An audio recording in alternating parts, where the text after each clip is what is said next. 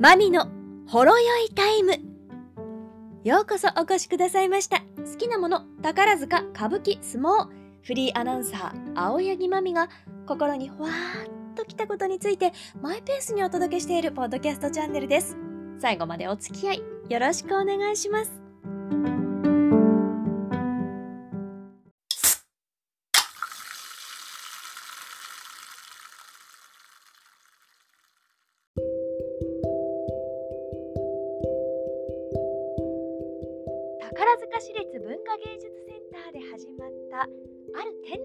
話をいたしましょう。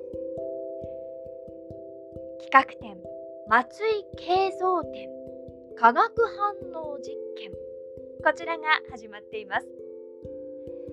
宝塚市ゆかりのアーティストを紹介するメイドイン宝塚シリーズ第3弾です。松井慶三さん。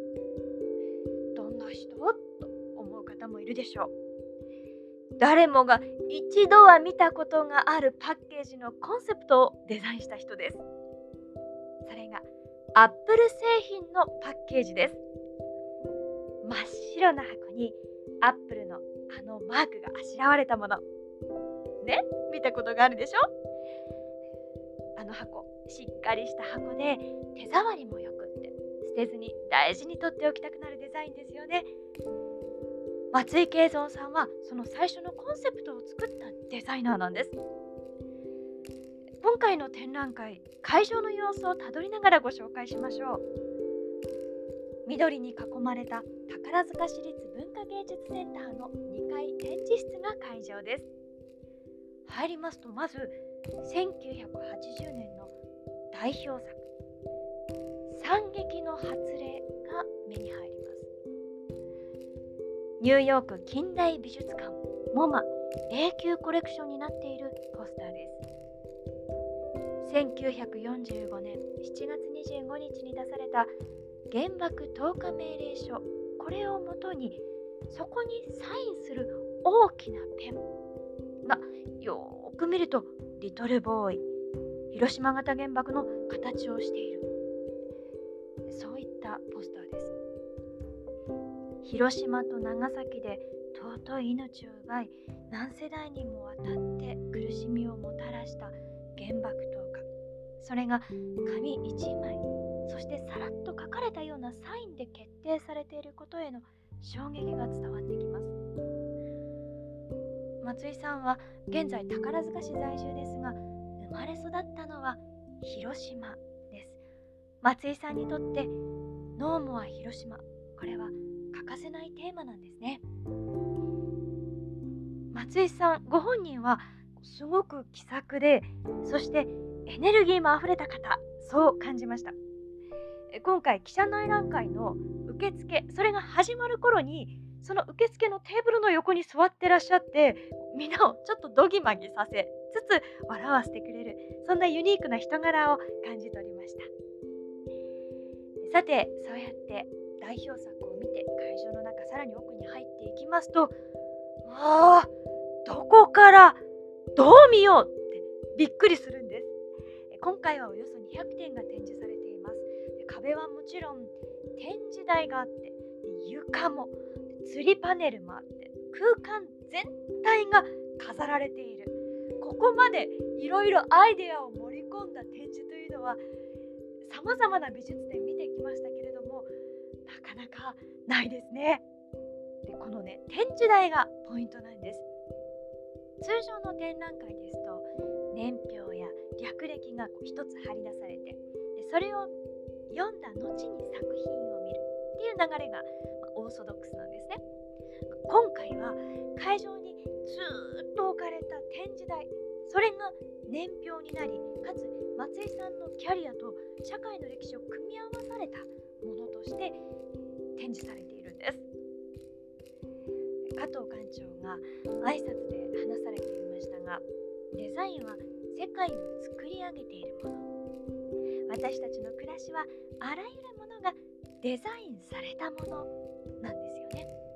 世界の変化技術などの変化でデザインも変わっていく。その展示台年表にはそういったことも伝えてくれるように思いました。展示台には愛媛県酒造組合のためにデザインしたボトルも置かれていました。不均一な三角錐っぽい形なんです。前後左右上下、まあ、今回下から見ることはあまり叶いませんがどの方向から見ても非対称。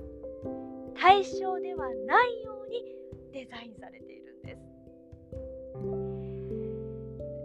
そんな奇抜なものばかりではありません。政府広報のロゴも松井さんのデザインですし関西ではおなじみフランスパンのビゴの店そのロゴも松井さんの作です。宝塚市立文化芸術センターのロゴもそうです。松井さんのデザインどれもね見飽きないんですよ。そしてどれを見ても独りよがりではなくてただ奇抜なものを狙ったわけでもないんですね。心地よい驚きを与えてくれるんです。さらに既視感がない。これもポイントですね。特に大阪のコンサートホールフェニックスホールのポスターデザインにそれを感じました。これまでにデザインしたポスターを並べたパネルが表裏セットで吊られていポスターの通路を通るような感覚で見るという一角がありました。クラシックの演奏会で演者に合わせたデザイン、まバイオリンやピアノなど使われている楽器は同じなんですよね。でレイアウトもそれほど奇抜にする余地もないんでしょうけれど一枚一枚は新鮮に見られるんです。それぞれの演者を見ながら作り上げられたからかなそのように思いました。越野ひろ子さんのパリコレポスターや招待状もそんな作品です。日本人が日本の文化の中で作る洋服とはその個性をどう伝えるかそれを考えた時に越野さんはブランディングを松井さんに依頼したそうなんですね。招待状は複雑な形で畳まれていて広げると1枚の紙になります。今回の内覧会には越野ひろ子さんも来場されましてお二人同時に展示会場内で思い出深いそんな招待状を見ながらお話を伺うそんな記者会見となりました。ね私あの洋服自体があの折り紙をテーマにした洋服が多かったんですよね。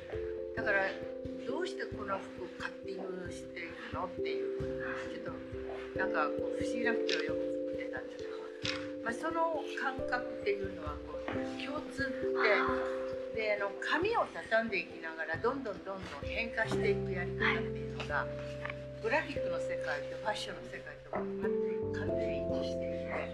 れがやはりあのなんかコンセプトが一本なんで、とても皆さんに珍しがられたけど面白がられた全部そういうところがあってだからあの当時のねパリコレの案内所とかはあのこういう不思議なものばっかり作ってたんであのコレクターがいっぱい出たんですよねパリでね。フランス人がもうコレクションするんですよね。それぐらいまでこうこれどうどうしてあのあ開けると今度畳み方がわからない。で送られてきた時って平面なんですけれど見る時どんどんどんどん立体になってきちゃってで今度どうして畳めばいいのかわからないっていうような案内状が結構多かったんですけどで皆さんでもうその案内状が来るの待ってるんです何年もずっと捨てないで、本当に皆さんコレクションしてらっしゃる方が多かったそれほどやはりユニークな内状をたくさん作ってくださる